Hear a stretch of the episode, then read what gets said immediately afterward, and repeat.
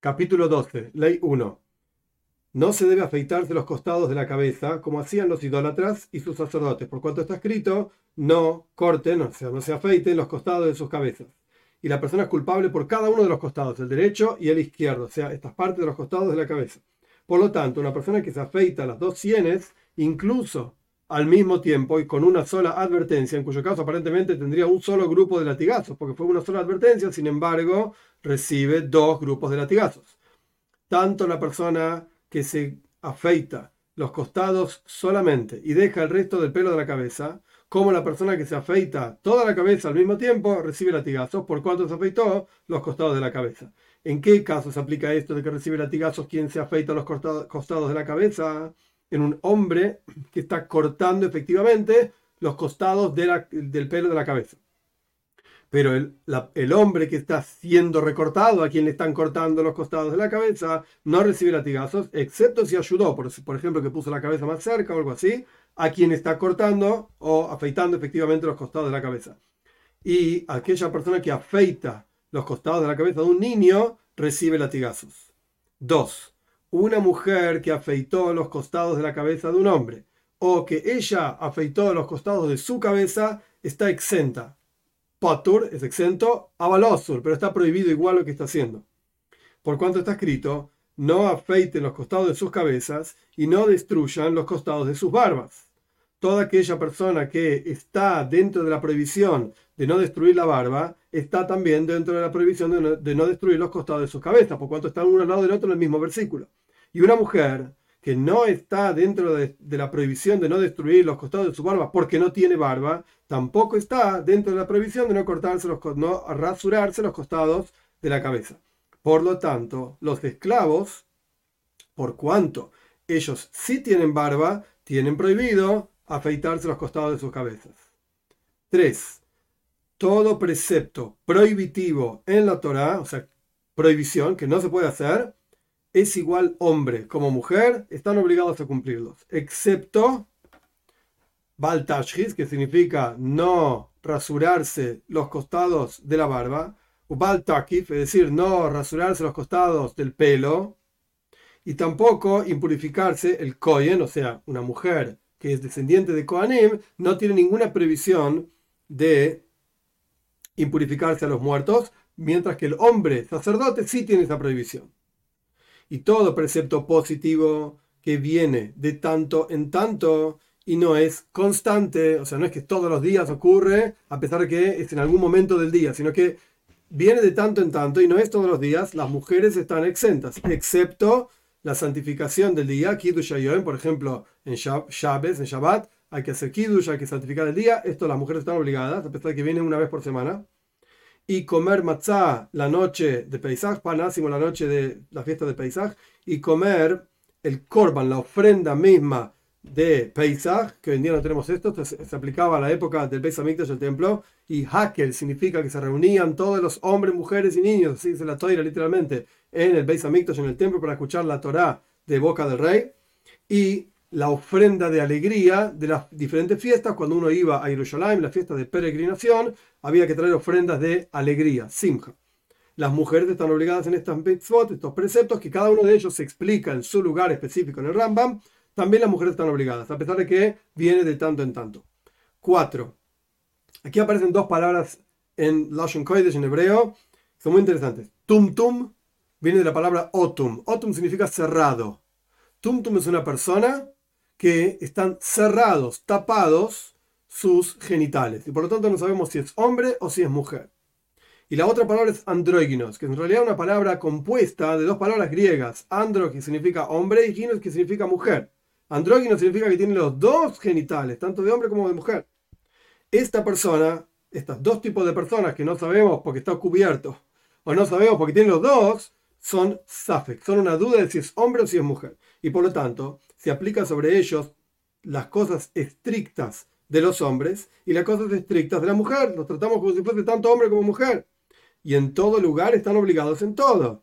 Y si transgredieron, no reciben latigazos, porque no sabemos si es hombre o si es mujer. No existe latigazos por safek, por dudas. 5. A pesar de que la mujer tiene permitido afeitarse los costados de su cabeza, ella tiene prohibido afeitar los costados de la cabeza de un hombre. Incluso un niño, ella tiene prohibido afeitarle los costados de su cabeza. 6. Y este costado que dejamos en las sienes, en la cabeza, nuestros sabios no dieron la medida. Y escuchamos de nuestros ancianos, así es el texto literalmente, escuchamos de nuestros ancianos que no se deja menos de 40 pelos. Hay otras versiones que dicen el Tour, por ejemplo, que es un libro de Alajá, de leyes, que cita el Rambam, en este caso dice cuatro pelos. Pero este es el texto del Rambam que tenemos nosotros, no se deja menos de 40 pelos. Y está permitido recortar esos costados de la cabeza con tijeras. Solamente está prohibido destruirlo como si fuese con una navaja, o sea, afeitarlo, rasurarlo. 7. La costumbre de los sacerdotes de idolatría era rasurar sus barbas. Por lo tanto, la Torah prohibió rasurar la barba. Paréntesis, no está en el texto del Rambam. Muchos critican al Rambam que está dando la razón de la mitzvah. ¿Por cuánto lo hacían los sacerdotes de idolatría? Entonces la Torah lo prohibió. ¿Quién, ¿Quién, dijo acá que estábamos en un libro que da las razones de cada mitzvah? El libro es un libro de alajot, de leyes, y explica cada mitzvah, cómo se cumple, cuál es la definición, pero no el porqué de cada mitzvah. Hay muchos que, que criticaron al Rambam por esto, critican a Moire Nebuchim, la guía de los perplejos, el tercer libro, tiene varios capítulos que hablan de las razones de cada mitzvah, etc. Pero sea como fuere, incluso el Kesef Mishnah, comentario de Rabbi Yosef Karo sobre el Rambam, lo defiende, por así decir, al Rambam, como diciendo, el Rambam está explicando la gravedad de este asunto, que está relacionado a la idolatría, y nos está diciendo que además de transgredir el precepto específico, por ejemplo, de rasurarse la barba, uno está transgrediendo el precepto de no ir en las leyes de los idólatras, como se aprendió en los capítulos anteriores. Cerramos paréntesis. Cinco costados tiene la barba. La mandíbula superior, la mandíbula inferior de, de, derecha y también de izquierda y la punta de la barba. Y la persona recibe latigazos por cada una de estas cinco puntas de la barba. Y si la persona se los quitó todos al mismo tiempo, recibe cinco latigazos. Y la persona no es culpable hasta que se la afeite con una navaja, con algo que rasura, literalmente pasa el cortante por la piel, por cuanto está escrito, no destruirá los cortados de tu barba. Es decir, una forma de cortar, afeitar, que tiene destrucción. Por lo tanto, si la persona se cortó la barba con tijeras, traducción literal, potur, exento. Paréntesis, en general, cuando en el Rambam dice, en las leyes de Chávez principalmente, Potur, exento, significa Potur abolosur, exento pero está prohibido, como vimos también antes en la ley 2 al respecto de la mujer. Pero en este lugar, el Kesef Mishnah de vuelta, Rabbi Yosef claramente dice Potur umutar. Está exento si la persona se cortó la barba con tijera y sin embargo está permitido.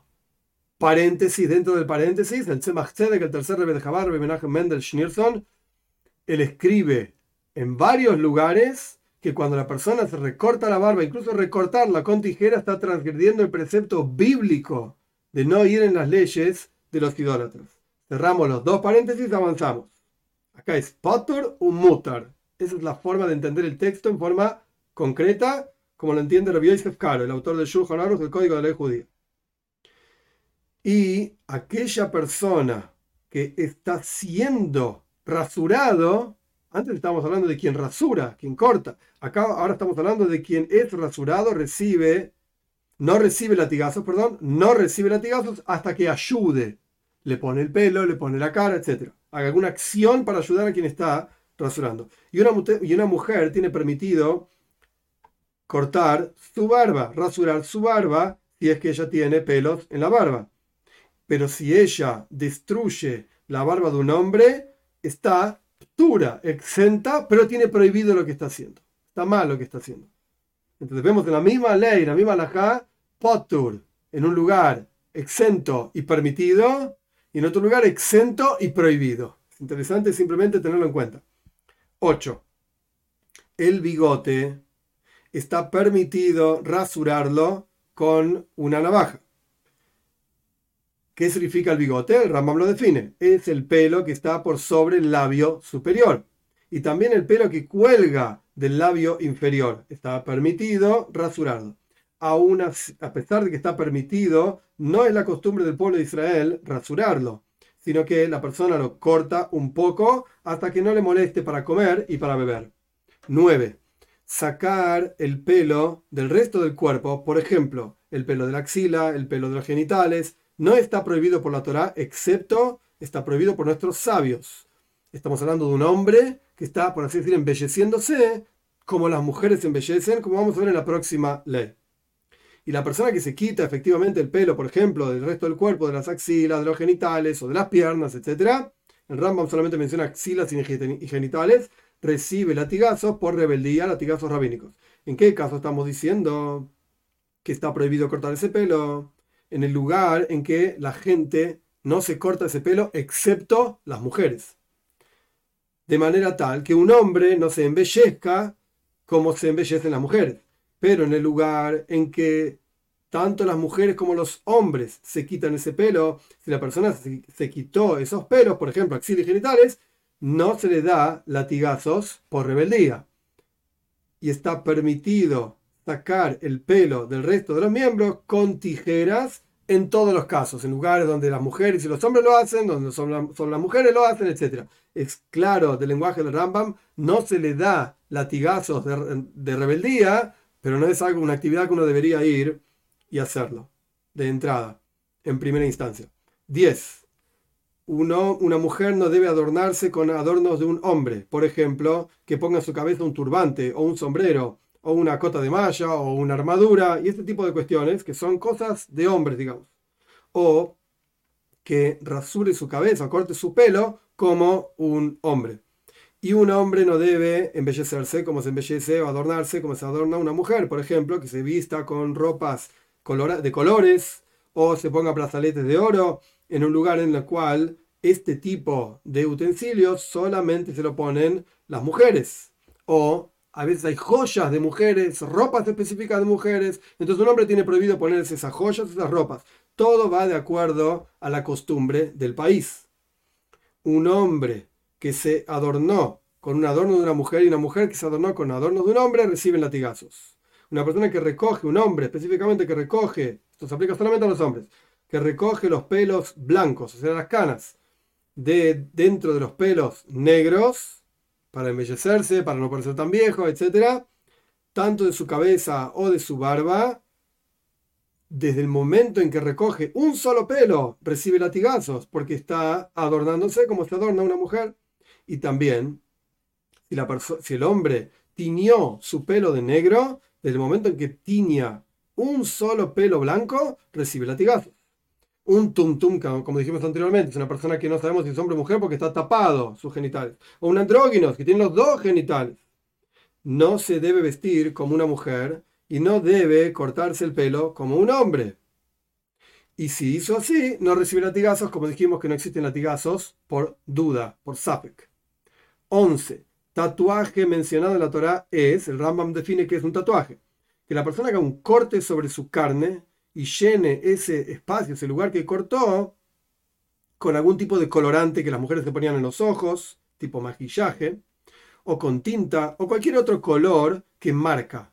Y esta es la costumbre de los idólatras que se marcan a sí mismos para la idolatría, como diciendo que es un sirviente vendido o designado, marcado para esa idolatría.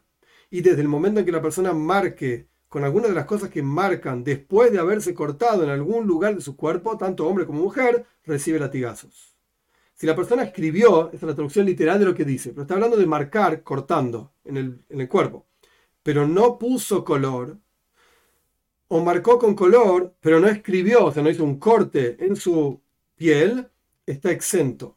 Hasta que la persona escriba, o sea, marque cortando y lo llene con tinta, etcétera, como el Ramba me explicó. Por cuanto está escrito, el versículo literalmente es Xoides acá, es una escritura que literalmente entra dentro de la piel. ¿En qué caso estamos hablando que la persona recibe latigazos? Cuando la persona escribe, entre comillas, o sea, marcó, etcétera, cortó y marcó. Pero esta persona que le escribieron en su carne y le marcaron en su piel misma, no está, no es culpable de latigazos, excepto si ayudó para poder hacer algún tipo de acción. Por ejemplo, puso su brazo para que le marquen en el brazo y así sucesivamente. Pero si no hizo nada, no recibe latigazos. 12. Una persona que hace una marca en alguna parte de su cuerpo, una marca lastimándose, digamos, por un muerto, porque tiene dolor, porque está de duelo, angustia, etc., recibe latigazos, por cuanto está escrito, y una marca por un muerto no pondrán en sus carnes. Están, esta, instrucción, a pesar que está escrito en Parshas Emor, donde habla de los koyanos y los sacerdotes, se aplica tanto a un sacerdote como a un judío común.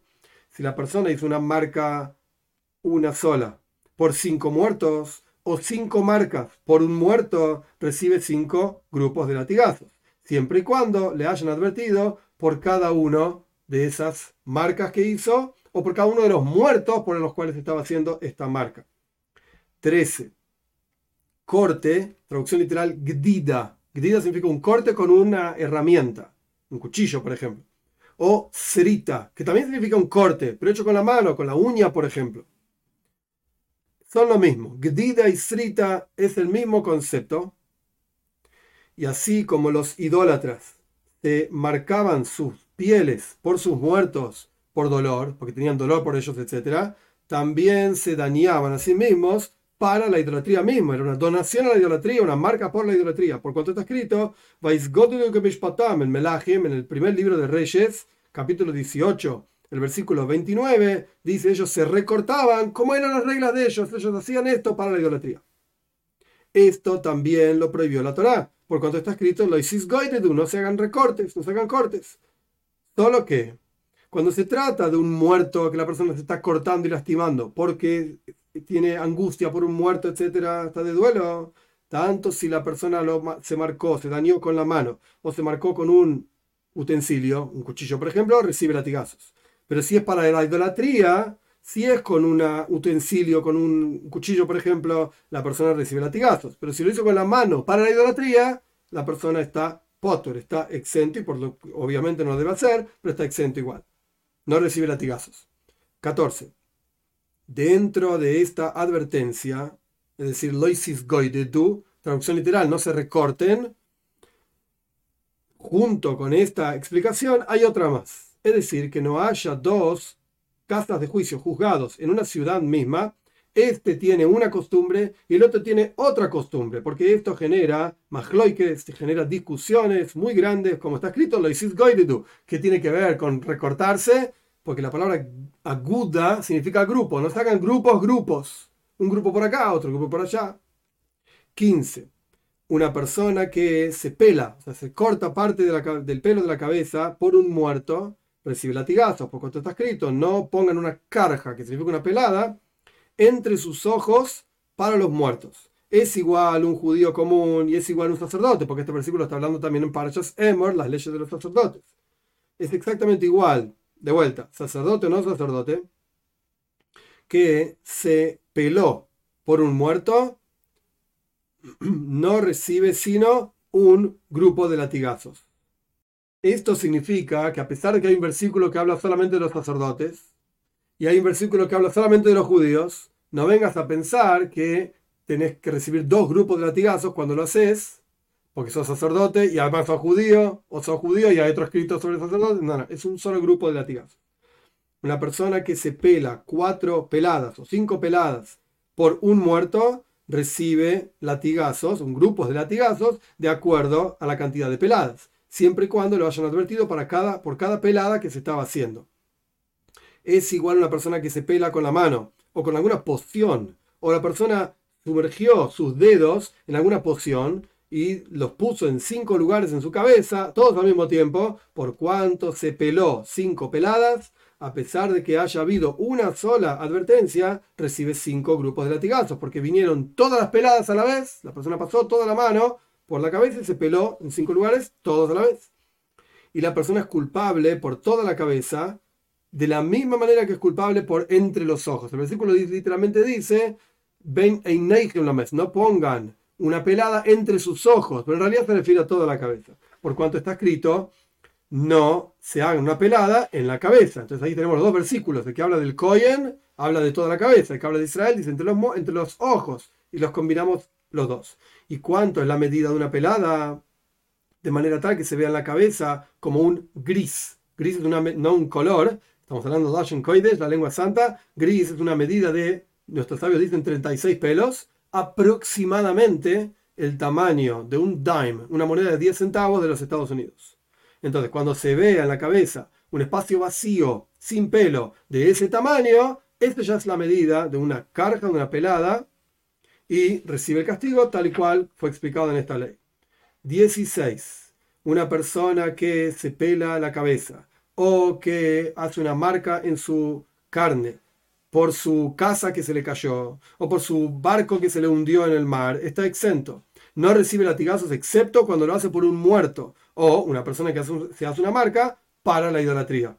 Una persona que hace una pelada en la cabeza de su prójimo y una persona que hace una marca en la carne del prójimo y una persona que hace un tatuaje en la carne del prójimo y el otro, el prójimo este, estaba ayudando en alguna de estas actividades, cuando ambos lo están haciendo a propósito, ambos reciben latigazos. Si uno lo hizo sin querer, no sabía que estaba prohibido, por ejemplo, y el otro lo hizo a propósito, o el que lo hizo a propósito recibe latigazos y el que lo hizo sin querer está potur, está exento de los latigazos.